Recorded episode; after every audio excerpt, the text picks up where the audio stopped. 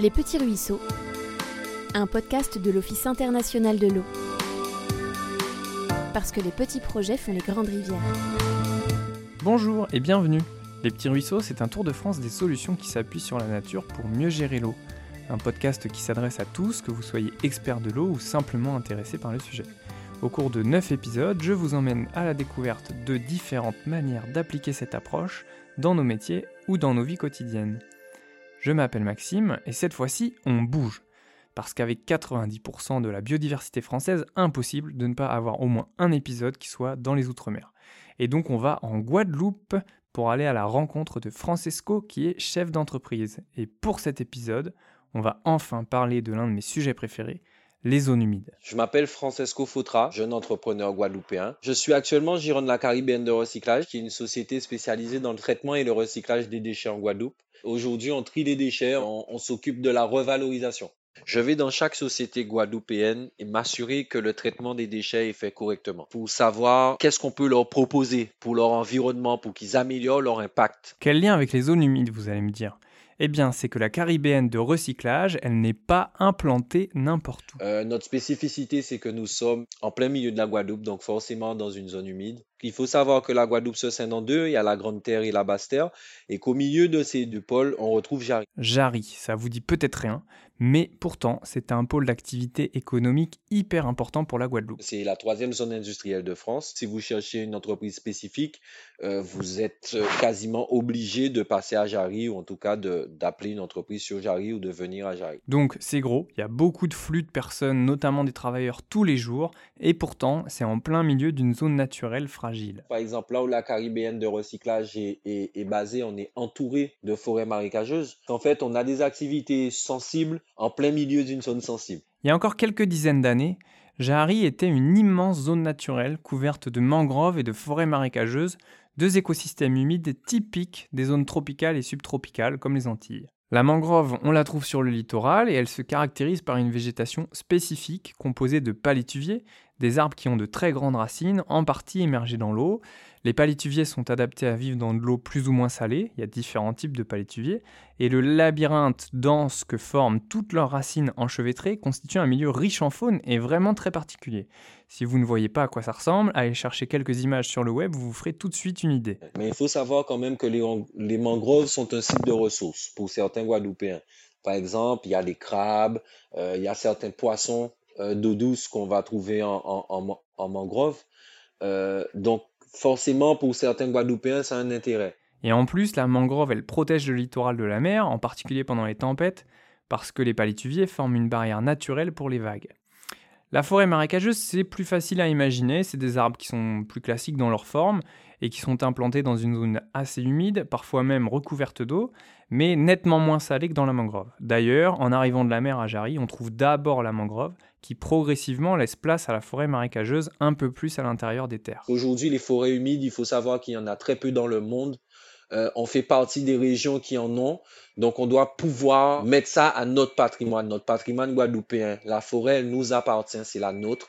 On doit en prendre soin. Donc, ce qu'il faut retenir, c'est que les mangroves et les forêts marécageuses sont des milieux précieux qu'il faut préserver, non seulement parce qu'il y a des gens qui en dépendent pour pêcher, chasser, pour le tourisme, mais aussi pour leur rôle de protection du littoral, et puis plus largement parce que c'est un milieu de vie et de reproduction pour de nombreuses espèces, par exemple plein de poissons.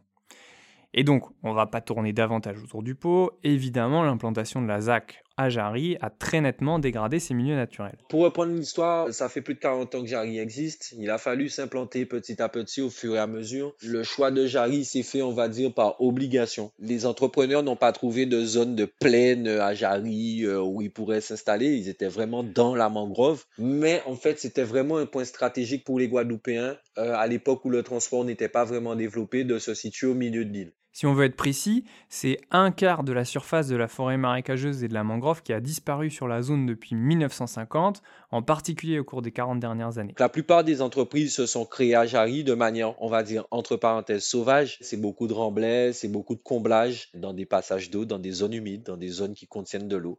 Donc Jarry a été fabriqué, on va dire ça comme ça, en plein milieu de la Guadeloupe. C'est suffisamment récent, en tout cas, pour que Francesco en garde des souvenirs. Il a lui-même vu son père remblayer la zone pour implanter son entreprise. Quand mon père s'est établi à Jarry, ben, il était dans la mangrove, ça veut dire qu'on était dans la boue. Les choses étaient faites, je reprends encore ce terme, de manière un peu sauvage. Ça veut dire qu'on ne connaissait pas les spécificités d'arbres, on ne connaissait pas vraiment le milieu, donc en fait, il nous suffisait de venir avec un camion, de remblayer, de compacter, de bitumer, et ensuite de pouvoir travailler. Mon père a beaucoup avancé euh, quand j'étais jeune. D'ailleurs, on a même empiété sur le domaine public, hein, c'est pour vous dire. J'ai quelques souvenirs. C'est impressionnant de voir des camions, de, de boucher des trous remplis d'eau. Je peux dire que ça m'a marqué, ça m'a touché. Du coup, je lui demande quel regard il porte sur la génération précédente, celle de son père.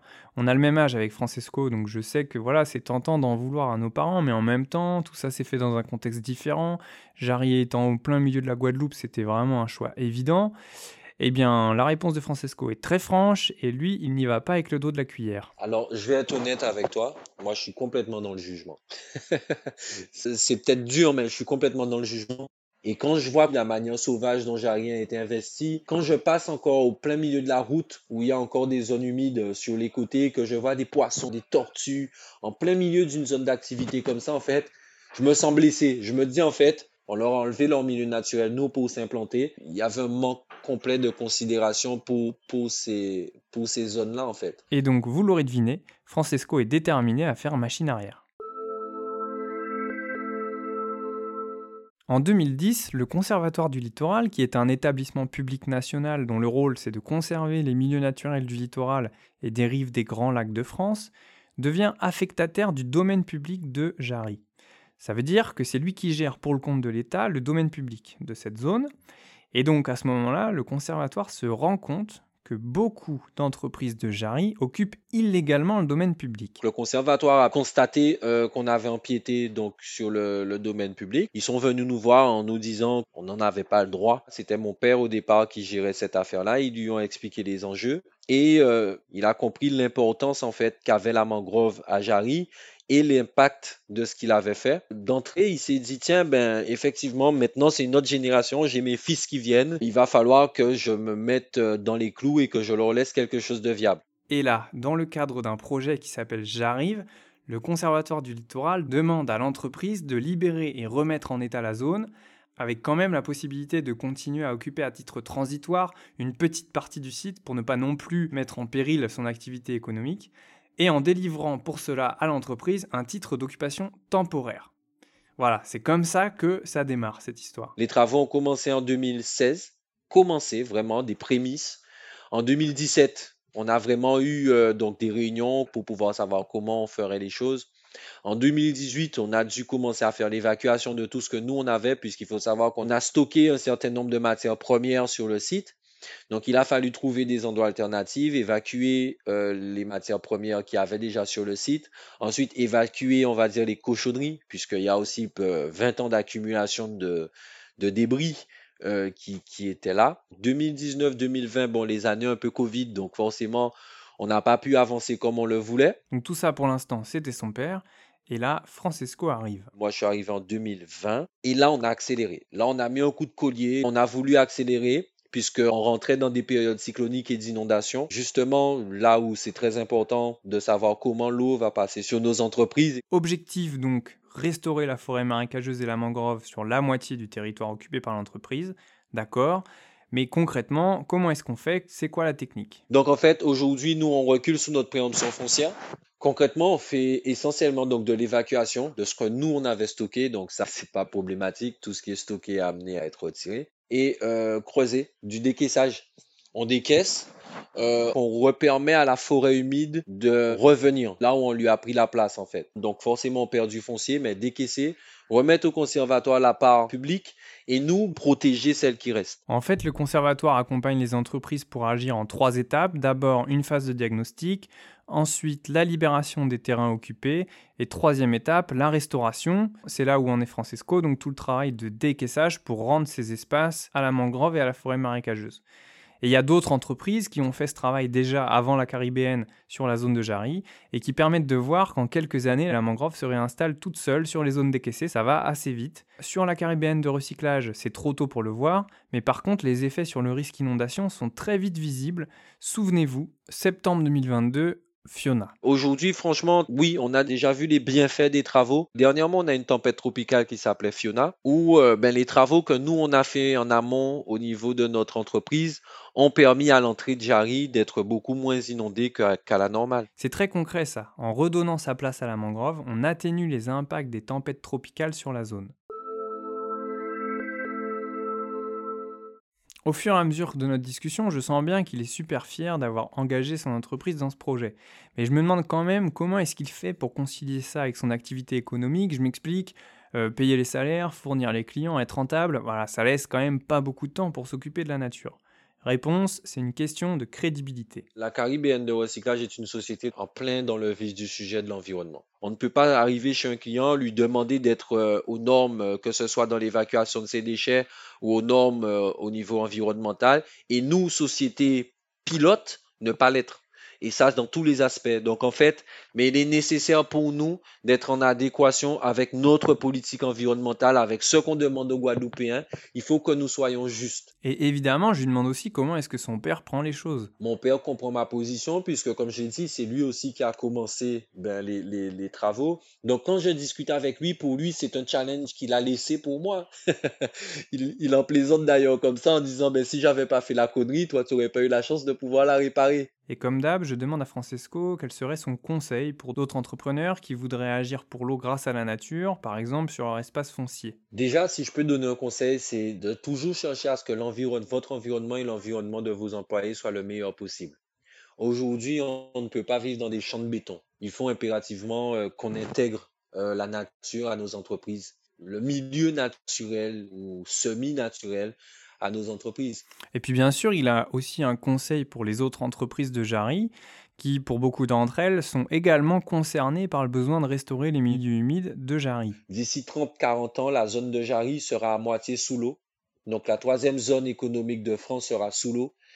Donc on a tous un rôle à jouer pour pouvoir bien prévoir l'avenir, aller sur des zones qui seront peut-être plus durables, que les jeunes générations, les gens qui viennent après toi et moi, trouve un héritage. Et pour finir, Francesco me demande s'il peut passer un message, alors bon, bah j'ai dit oui. J'aurais aimé lancer un message à toutes les personnes qui se battent pour ces milieux naturels. En dehors du conservatoire du littoral, il y a des ouvriers, il y a des employés, il y a des gens qui travaillent à la, à la restauration de l'habitat, à la conservation et à la préservation de notre patrimoine guadeloupéen. Donc j'aurais aimé laisser un petit mot pour eux et de vous dire que rien n'est jamais perdu et que je pense forcément qu'avec la bonne corrélation des entrepreneurs, des gens qui sont volontaires, des gens qui peuvent comprendre, on y arrivera.